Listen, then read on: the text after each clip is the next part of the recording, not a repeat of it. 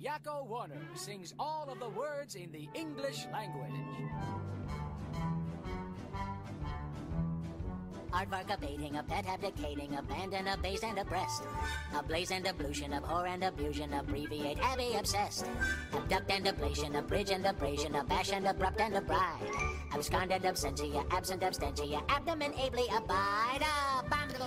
欢迎收听明翠柳 FM，我是雅迪，我是若雅。今天我们想和大家聊一下字典的编著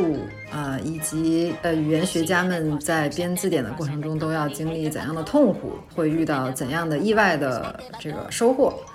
呃，那其实这个我们这集的缘由呢，也是因为前一阵儿我和若雅一起看了这个一个日本的电影《编舟记》。嗯，这个电影大概呢讲的就是一家 这个出版社里面最不招人待见、最没有人关注的，在地下室的编词典的这个部门呢，他们含辛茹苦，经历了十五年，去编著一本可以说是融汇古今的这个大渡海词典。那么这个词典名字“大渡海”呢，其实意为就是人在一生中可能需要渡过一片海吧，就是从海的这一头到那一头。那么他们呃希望人们可以以词作舟，或者说用词语作为他们的这个一条小船，然后希望人们可以就是借用这些船渡过人生的这一片海。所以呢，这个词典就叫大渡海。那其实这个故事就是这个电影本身挺有意思的，有很多值得讨论的点。呃，也让我和若雅就是简单粗暴的了解了一下这个词典学大概是个什么意思，然后编词典的过程大概什么样。那要不然若雅就是你先讲讲你看完之后印象比较深的剧情。我看完印象比较深的，首先就是他们在编这个词典的时候，因为他们要。他们想要编一本活的字典，所谓活的字典就是面向当代人的，就是因为我们的我们的语言习惯一直在发生变化，也会不断的有新鲜的词出现。我觉得这个我们节目待会儿也可以去讨论讨论语言的这个变化，因为不断有新鲜的词出现，包括年轻人用的词和过去的呃长辈用的词肯定是会出现不一样的，所以他们就必须要经常坐在，就有一个画面是两个这个。嗯，语言学家他们拿着小小的卡片，这个卡片是他们收集单词、收集词组的新的说法的这么一个小卡片，坐在餐厅里面偷听年轻女孩在交流的过程，看看有没有新的词是他们不知道的，就很呆那个画面，被那个被有一些女孩子还误会说，哎，那个两个人为什么一直看着我们？对，就这个画面我还是挺印象挺深刻的，就是好像语言学家他们要时时刻刻对于语言有一种。嗯，敏感，时时刻刻拿着这个小卡片去收集最新的这种表达，我会觉得其实挺感动的，因为这这个他们编的这个词典花了十五年的时间嘛，对，然后他们对于每一个字的定义都是费尽了心思的，比如说这个呃节目里面他们要解释左右手的这个右，在这个字典里面去准确的，然后又很通俗的。去解释，比如说，当你面向北边的时候，东边就是你的右边。当然，后来他们没有采取这个这这个解释。我记得好像是，当你在写十的时候，零的位置就是右右边。对，所以我会发现说，哦，原来我们在查字典的时候，可能我从来没有想过说，呃，这个字典每一个字的解释，或者说每一个词语的解释，其实是花费了这么多的心思。然后另外一个就是，我会觉得它这是真的是一个需要，其实是很漫长，然后也很枯燥、很寂寞的一个职业，而且不允许出错的。呃，在这个电影里面，我记得他们快要交稿还是快要印刷的时候，他们好像发现，呃，在第第二版的，他们要修订就要去审核很多版嘛，要确保无误，这是一个整个一个团队的在在工作。然后发现好像有一个词忘记收录在这个。就是忘记收录在这个字典里面，他们的这个书稿里面，然后就变得是整个编辑社就是住在这个地下室，没日没夜的，就是整个感觉编完这个词典就像一个原始人一样。对，对，然后去一定要把这个做的非常的精确，然后因为如果你的字典出错，最权威的这个出错会影响到人学语言的过程嘛。呃，所以我会觉得这是一个非常要耐得住寂寞、非常要有理想的这这些人，然后才能去做这份工作。对，这个可能是我印象比较深刻的一些呃片段。我觉得也有很快乐的时候，就比如说他们在收集新的语言的这个词汇的时候，捕捉这个语言变化过程中，也是一种他们的这种快乐的源泉吧，我猜。呃。电影里面他们塑造的这些语言学家，尤其是里面的主角叫做认真君，就他也真的是，就他的名字的发音非常像接近日文的“认真”的这个词，对。然后他就是完全特别呆，而且他完全不善，他作为一个语言学家，他完全不善于表达。然后他永远都是，他很擅长在需要表达的时候。把这个事情场面搞得很尴 尬。对，呃，你周围的学习语言学的同学，你看到的老师，这些学者，他们的形象真的是这个样子吗？看起来有点像书呆子的样子。对，其实当时看到这个电影，就是一开场的时候介绍男主的时候，我当时就立刻觉得不忿，我想说，干嘛要把我们学语言学的人塑造成这样？但后来觉得这个人还是有他可爱之处，就好吧，我就原谅了这个这个电影的嗯摄制组。嗯，我觉得大部分我遇到过的这个我们专业的人都和其他领域的人感觉差不多吧，就是每个领域里你总有呃相对特别内向的，然后你也会有很外向的，反正这个分布我觉得。要看具体你这个语言学之内你的分支是哪个，我觉得，因为语言学其实是一个超强的跨学科的一个学科，就是这个学科之内的分支，其实我觉得它跨度大到从有很接近逻辑学的分支，到另外一端可能有很接近物理学的，然后。然后像我比较喜欢的这个和社会学和人类学这个又更直接相关的这些分支，就是所以说，嗯，挺难说的吧。但我觉得这个 这个男主他可能是更偏，如果我非要猜的话，就是用我的偏见去猜的话，我觉得他学的可能是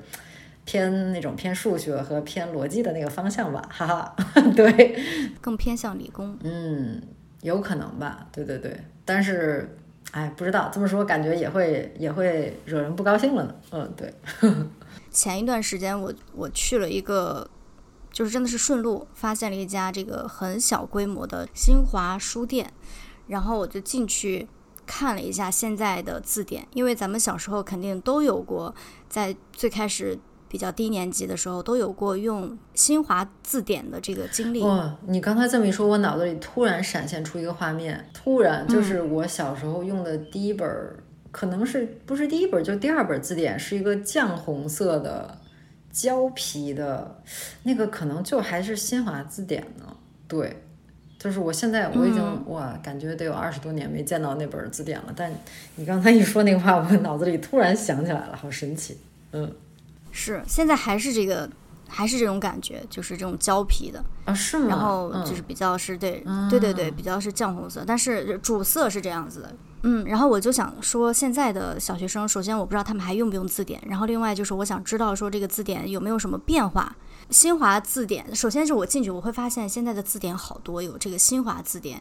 新编学生字典。新华成语字典很多的选择，然后我还是最主要的看了一下新华字典。首先，它已经现在是第十二版，第一版是一九五三年出版的，到今天为止已经修订了十十多次了。注意了一下，就是谁去做的这个是呃修订跟这个编写的工作，就是现在叫中国社会科学院语言研究所。大概看了一下他们是怎么样编的，就是他们有没有一些标准去收录这些词，或者说第十一版跟第十二版有什么差别。当然，首先是跟这个社会语言，它是不断的在变化，有一些陈旧的词要被取掉，有一些新的词要被放进去，然后包括会配合教科书的这个修订改编有所变化。新版的这个新华字典，就是它每一页都会有一个二维码，这个是咱们小时候肯定是没有的。然后这二维码你你扫一下，然后就会。出现这一页的这些字的读音，如何书写的这个笔画动态的这种显示，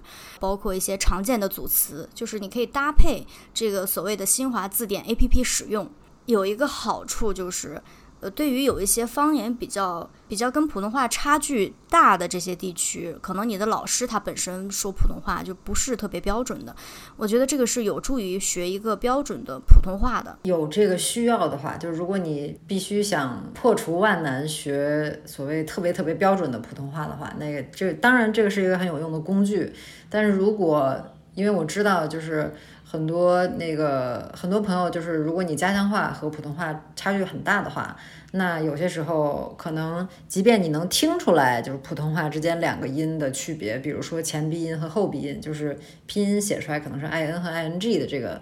呃两种情况的话，有时候你能听出来，但是你说的时候，可能有的有的人就是不一定能说得出来，就是或者说他的发音可能别人在别人听起来是很相似的。嗯，就是最近正好我在上一个课，课上有一个同学，他发表过的论文就是专门做了这个研究。所以说，就是我觉得就是看大家的需求吧。就是如果说你的这个工作、你的职业可能对普通话有一个很硬性的这个标准的话，然后你一定要达到。这个标准、这个要求的话，那当然，我觉得你可以充分的利用这个工具。嗯，否则的话，我个人的感觉是，只要别人能听懂你在说啥就可以了。就好像我觉得也不用特别去追求标准，因为至少像我，你看我在美国生活了挺多年，然后呃，那我学英语，我觉得就和有些嗯家乡不是北京的朋友学普通话。或者不是北方，就是对固定的某些北方地区的这些这些朋友学普通话一样困难。然后，那么学了这么多年下来，我知道我还是有很多发的所谓不标准的地方，但是没办法，就是你就是得适当的就得放弃那些地方。对，就只要你的发音不会造成特别大的困扰，造成特别大的阻碍，我觉得就行了。呃，其实如果学呃去学标准的普通话。会有一个好处，就是我觉得咱们中文的发音还是挺丰富的，相对于日日文日文来讲，就比如说当一个日本人去学这个学英文的时候，或者说呃当韩国人学英文的时候，相比于中国人啊，就如果你普通话说的比较标准，我觉得中国人其实是更容易一些的，因为咱们语言当中的发音是比他们的语言当中发音要丰富很多的。韩国人没有办法发 f 的这个音，平坦的，还有这个公寓。这个词叫 flat，但是韩国人没有办法发，他就经常经常会说 plat，啊，这个会对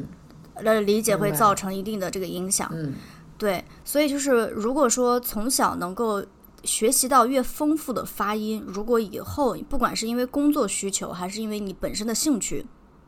你有要学新语言的这个呃需求的话，我觉得在发音上面是会更容易的。包括一些方言，其实我觉得这个为什么我觉得方言也也应该要就是去保护这个方言呢？因为其实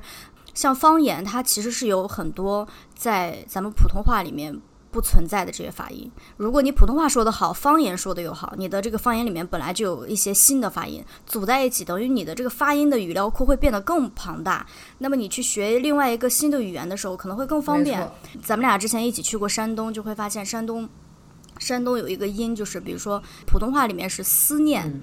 山东它会有一个音是不是发思的这个音，它是发把舌头尖咬在上下牙齿中间发思。对这个音，恰好就是英文里面的很有很多 th 开头或者结尾的这个音，比如说 math，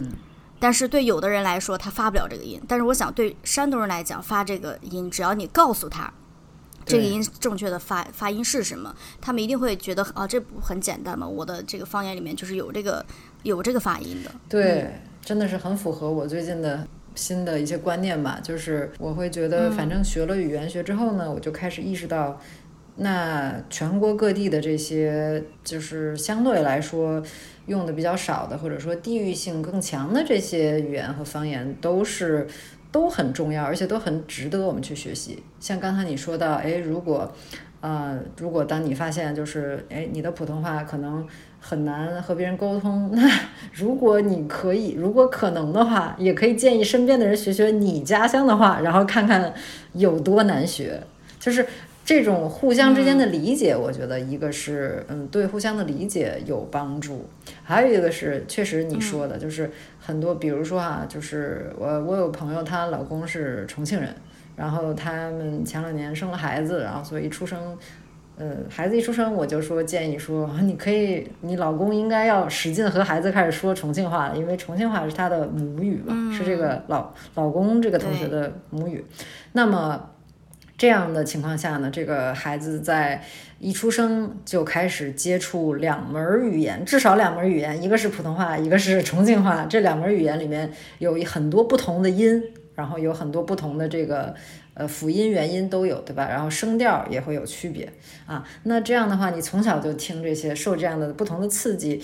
呃。这样的孩子呢，其实很有可能他以后会呃学其他的任何外语学起来都会更容易一些，因为他从小就一直在受这个训练，再去听去区分不同的音。对我之前跟一个上海朋友吃饭的时候，就是因为我看到网上有这个很多讨论，就说上海话跟日语。在发音上面啊，有很多是非常像的。上海人是不是学日语会更容易一些？因为吴语上海话就是它会有很多这个跟普通话非常不一样的这个发音，是咱们普通话里面没有的。我前一段时间看到有一个博主，他其实是在做这个上海话的普及的，然后他很有意思，他比如说会教你朋友用上海话怎么去讲。他在跟你普及这个单词或者这种讲法的时候，他会先用拼音标出来。同时，它会用日语的假名去标出来，比如说像日语里面的这个奥音，有一个 u u 的这个音，嗯，就是咱们中文理由，嗯，不会发的那么重，咱们是由，对吧？这是有区别的。那上海话里面就是有点类似于奥音的这个词，这个这种发音，对，所以的确我会觉得，如果从小就能掌握好一门。就是方言，尤其我会我很羡慕，因为作为北方人，其实咱们的方言更多的还是跟普通话比较相近。对对，这就是我们的，我我真的觉得这就是我们的损失。当然，这个也是是。最近我在上课，当然我的呃我的一位室友跟我分享了，他在和我在一起在上美国语言学协会的一个暑期的这个课程。然后嗯，前一阵儿专门有一个教授。做了一个讲座，在这儿大概分享的就是说，这个多语言用者，就是像比如说咱们这种也会中文，也会英语，可能也会日语，当然这个是很宽泛的指，就是不一定说你得是精通多门语言，只要你一定程度上能够使用多门语言，其实我觉得咱们就都是多语言用者啊。那咱们其实相对来讲都是比这个单语言用者有很大的优势。单语言用者就是像，嗯，其实美国现在来讲，大部分的美国人是单语言用者，就他们只会英语。我知道有人会有很多人学过西班牙语，但是他们可能基本上就是都忘光了吧？对，不排除啊，有人学过还是可以使用的。但是呢，总的来说，其实世界上大部分的人都是多语言使用者。那作为单语言使用者，其实你就是丧失了很多很多训练大脑的机会。啊，你也其实当然进一步讲呢，你又丧失了很多对其他文化、其他地域，呃，去去更多的去了解的这个机会。对，所以说呀，嗯，我觉得确实懂方言、懂其他语言的朋友，很羡慕他们。嗯。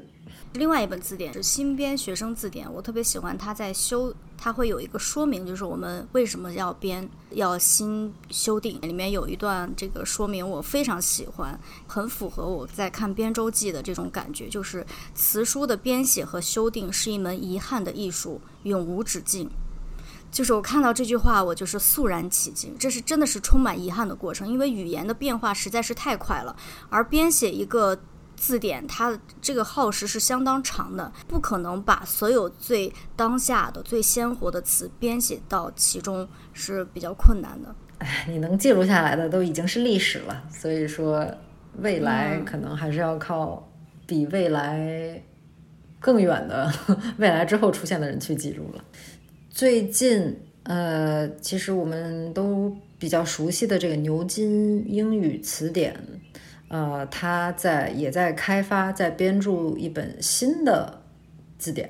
呃，这本呢叫做牛津非裔美国英语字典，或者说呃美国呃非裔美国英语词典吧。呃，这是一本非常有意义，就是意义重大的一本词典。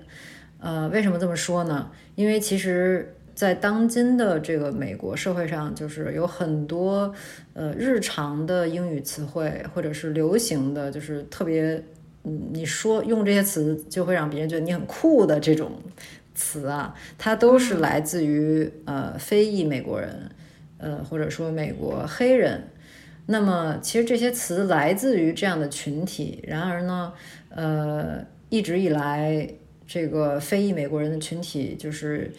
被主流社会所瞧不起，然后当然，二零二零年的那个事件，我觉得让全世界都意识到了，就是这是一个刻不容缓的一个状态。呃，那么牛津词典，我觉得他们其实通过这个举动，通过来编著专门编著一本记录历史上。出现过的比较重要的意义的这些非裔美国的英语呢，用这个做法，我觉得就其实给世人了一个嗯很重要的一个警醒吧，就是让大家意识到说，不管这个群体就是非裔美国人，他们呃经历了历史上经历了怎么样残酷的这个打压剥削，以及呃到今天为止也有很多的不公。出现在他们身上，即便经历了这些，我们其实更多的要看到的是，他们其实对当今的语言、对当今的文化，还是做出了极大的贡献的。那么，对于这些贡献，我们要给予他们相当的肯定。所以，在我看来呢，这本这本词典它的意义就在此。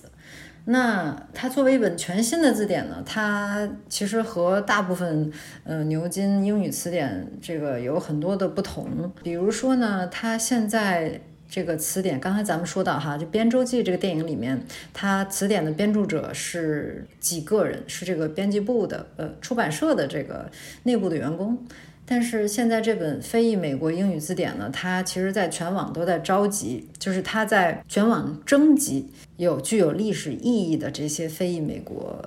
英语用法。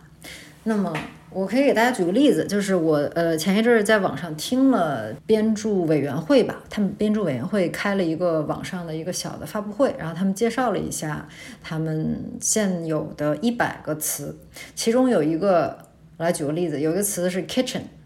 对，就 kitchen 这个词，对，厨房就是对日常的主流的英语的意思是厨房，但是呢，在这个词典里面，它它之所以会出现在这个词典里面，因为它有一个特殊的这个嗯美国呃黑人的用法，这个用法或者说这个解释在这儿，它的意思就是。女性的头发，而且它这个头发是处于很具体的一个位置，它是在你后脖子正中央的那个地方，就是接近你发际线的那个地方的那一小撮头发，就好像他们因为黑人，因为头发对于黑人来说是很重要的一个呃一种身份表达，对吧？文化的象征，那所以他们这个词典里面也收录了很多。呃，这种词语就是在脖子后后发际线的中间的这撮头发是有什么特别的含义吗？就是对他们的文化来说，这就是很重要的一个词，就是他们日常会用到的一个词。嗯，也可以想想咱们 不同的方言、不同的语言之中，就是有这种不同的侧重点。和和其实和新华字典还有和其他的牛津英语词典相似的是呢，它在这个解释之后会附一些出处，嗯，比如说新华字典可能会有些啊，这出自于《诗经》啊，或者是出自于什么其他的一些宋词啊、唐诗，对吧？那这个嗯，牛津非裔美国英语字典呢，它也是引用了很多历史上黑人杂志。的呃说法，或者说很多黑人作者他们出过的书里面是怎么用某些词的，他会把这个具体的用法列出来。我觉得这个是对文化的一种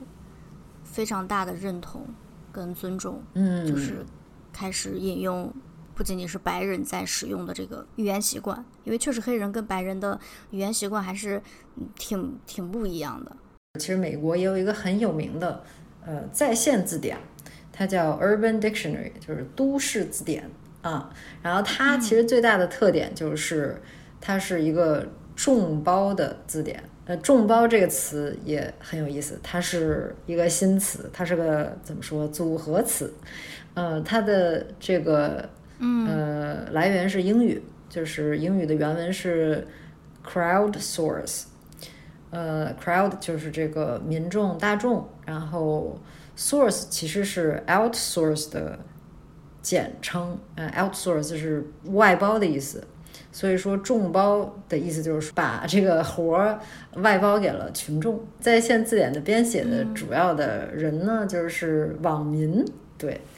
这个字典虽然听着这么听起来，你可能觉得挺不靠谱的，但是呢，其实它已经二十四年的悠久的历史了。对，所以这个字典它是编它的，它是编辑一些什么样的词汇的？也是有点类似于流行语。是的，是的。它其实这个创始人呢，他。本来是学计算机的，然后他就有一天，反正就是心血来潮吧，然后做了一个这个网站，然后鼓励大家去把这个日常生活中的以及网上的这些所谓的俚语、所谓的呃流行语啊，或者是呃开玩笑的时候年轻人会喜欢用的这些呃说法都记录下来，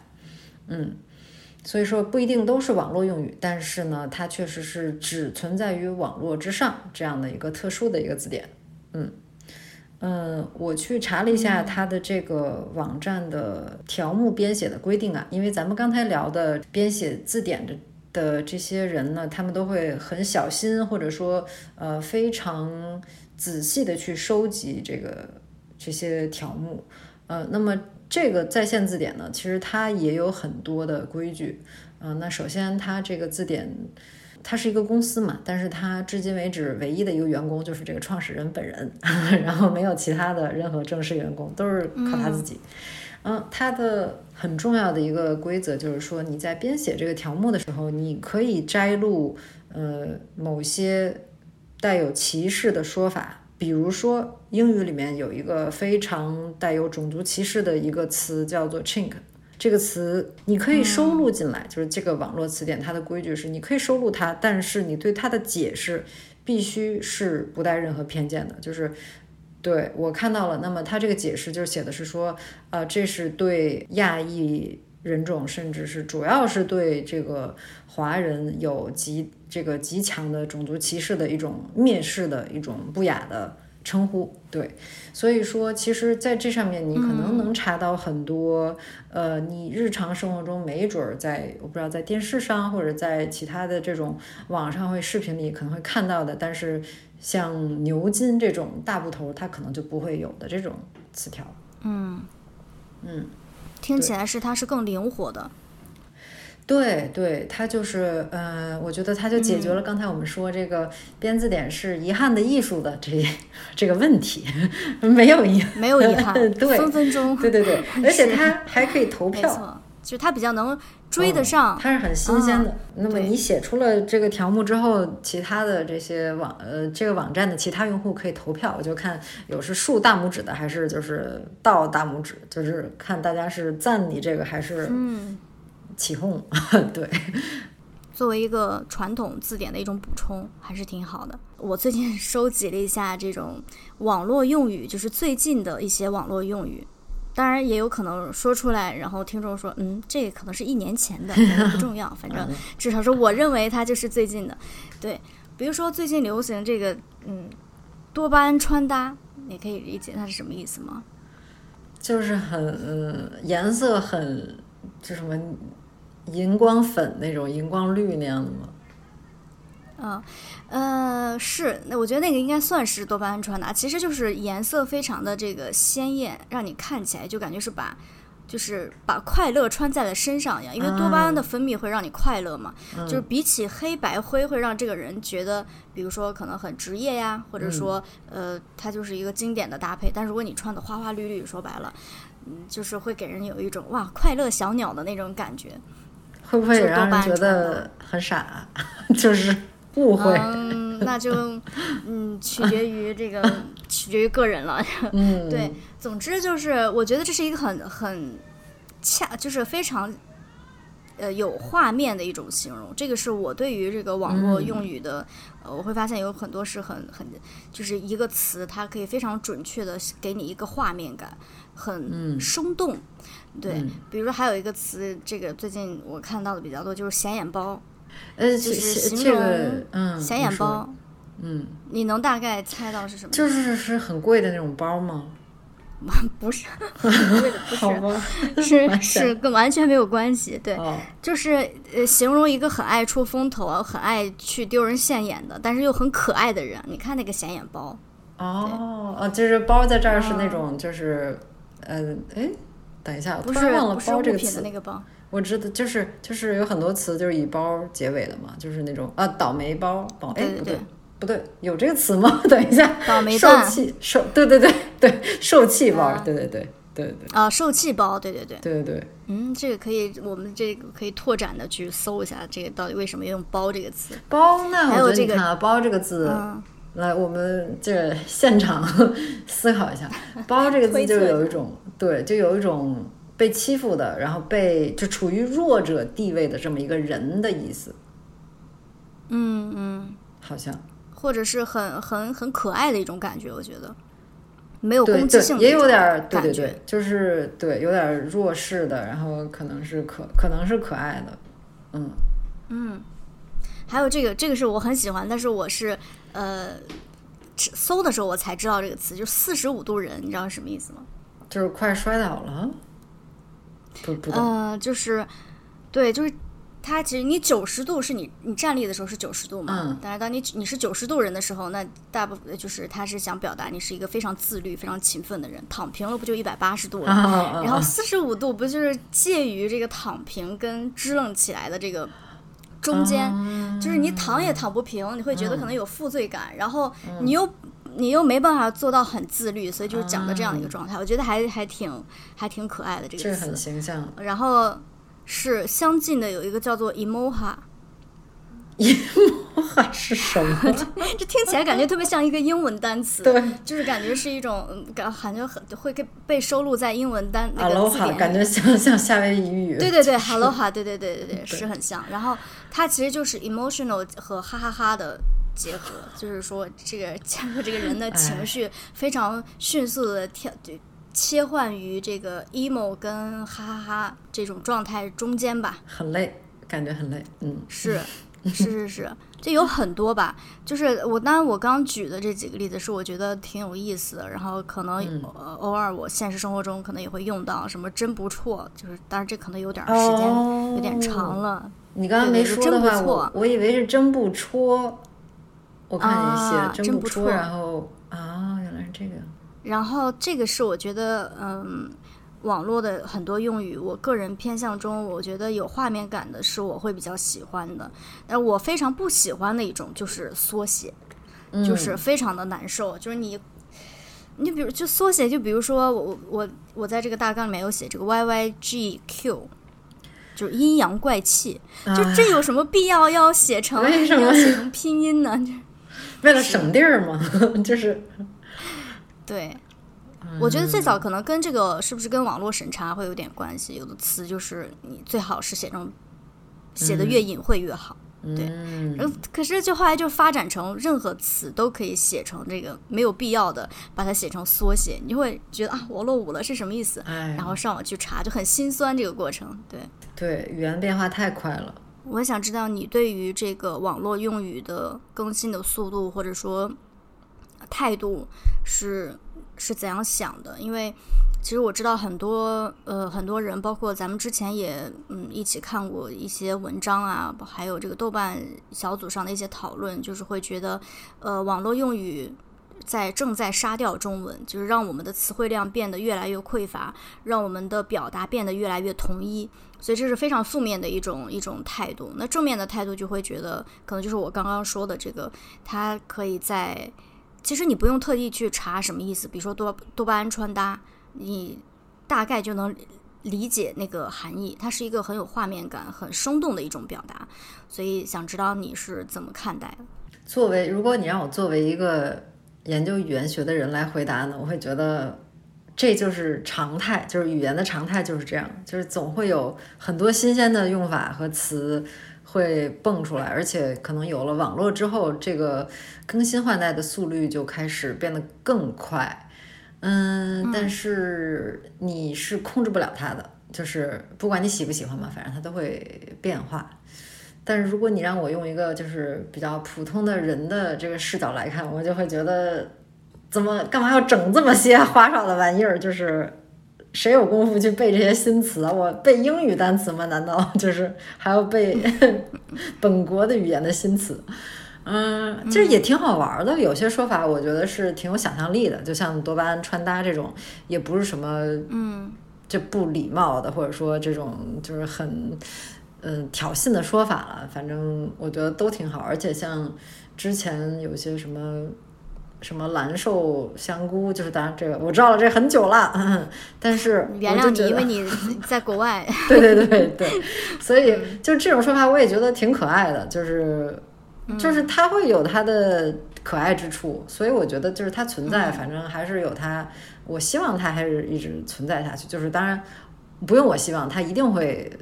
不断的冒出新的这些用法的，所以呢也不用担心，嗯，然后也不用，嗯，如果你。来不及学会，我觉得也不用担心，因为大部分他们都会就是被就浪淘沙一样的就会消失了，嗯，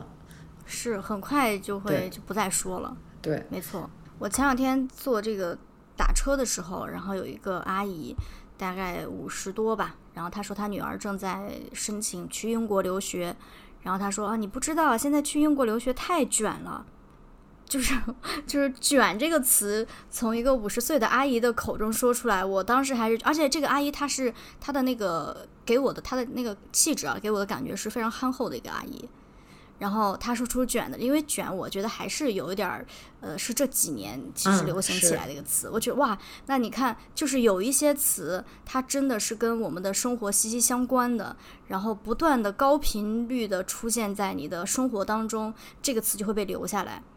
就比如说这个阿姨也会说太卷，然后我好像有一天我妈也跟我说，哎呀，现在什么什么真是太卷了。然后我就觉得啊，这个词竟然从我妈身上，就是相当于我妈如果突突然说什么，我真我真的会谢，我就觉得不可思议。当然她她没有说了，对对嗯嗯嗯对，嗯就有一些词确实是会，嗯，你总会了解那些最终长久留下来的那些词。对，流行语和流行语之间也是有不一样的。没错，嗯，然后不知道你有没有注意过，就是现在因为大家更多的沟通，应应该没有人在写信了吧？就是都是用微信嘛，对吧？嗯，你有没有注意到有有有什么语言习惯是因为微信出来，我们大量用打字来去交流？有没有一些语言习惯的变化？必须有，非常有。就是，对，反正我个人就是比较过敏的，就是好像最近开始有不少朋友都会没打几个字儿就摁输入，没打几个字儿就摁输入，就可能还没写完一行，就可能只写了四五个字儿，然后就输入，这样它本来可能只有两三行的字儿，就会变成五六行，就整个把屏幕占满。就是对我也会有点困扰，就是这个理解的话，我觉得有时候是会为了表达一种非常呃浓厚的这个情绪，嗯，就不会吧？然后下面再再打这嗯个，再打一些分开打，强调，嗯嗯嗯。然后有一些就是这种效没必要果。。对，就是我觉得是有这种效果，但是这是否是作者的本意呢？就是这个是我比较 闹不懂的。嗯那这个会不会对你阅读造成困难？因为我我偶尔会觉得，因为分开了这个行以后，就是你的大脑在读的时候要有，其实障碍会更，就是比如说一句话，你就是完整的把这句话打出来，和一句话你要分成四行、五行把它打出来，就是你的大脑势必有更多障碍去理解。哎，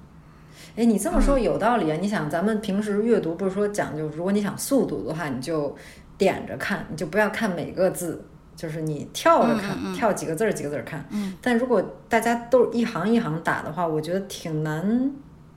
跳着读的，好像你就是得额外你跳就得翻页了。对，有可能嗯啊、有可能和这有关系。我注意到的是一些标点符号使用的变化。首先，标点用标点就已经没有那么规范了，然后就会发现，其实呃，包括我自己在打完一句话的时候，当这句话比较短，我在这个聊天的结尾是不会打句号的，就是空着就没有没有这个标点符号了。当然，就是长的话，比如这个。这这个我要跟你打的这个信息比较长的话，我还是会用逗号句号的。然后我注意到这个，是因为前两天在一个群里面，一个人他就是对一一件事情发表了自己的看法，他其实挺长的了，在结尾的时候他打了四个逗号，我当时看到我简直要崩溃了，我太难受了，就是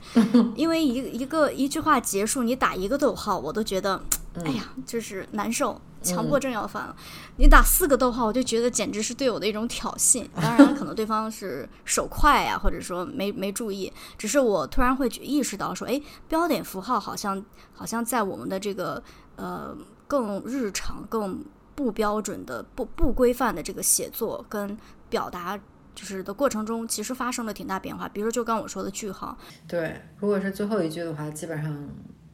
感觉可以不用打。嗯，标点的使用，我觉得确实看你的这个沟通的媒介是什么吧。如果你是用微信、短信，嗯，好像可能没有人会特别的在意说你这个标点用的多规范。对，就大家更倾向于口头了。那我觉得在节目的最后，咱们可以再回到字典这个话题，就是聊聊看我们小时候，就是学语言，不是我们小时候啊，就是学语言到底要不要查字典。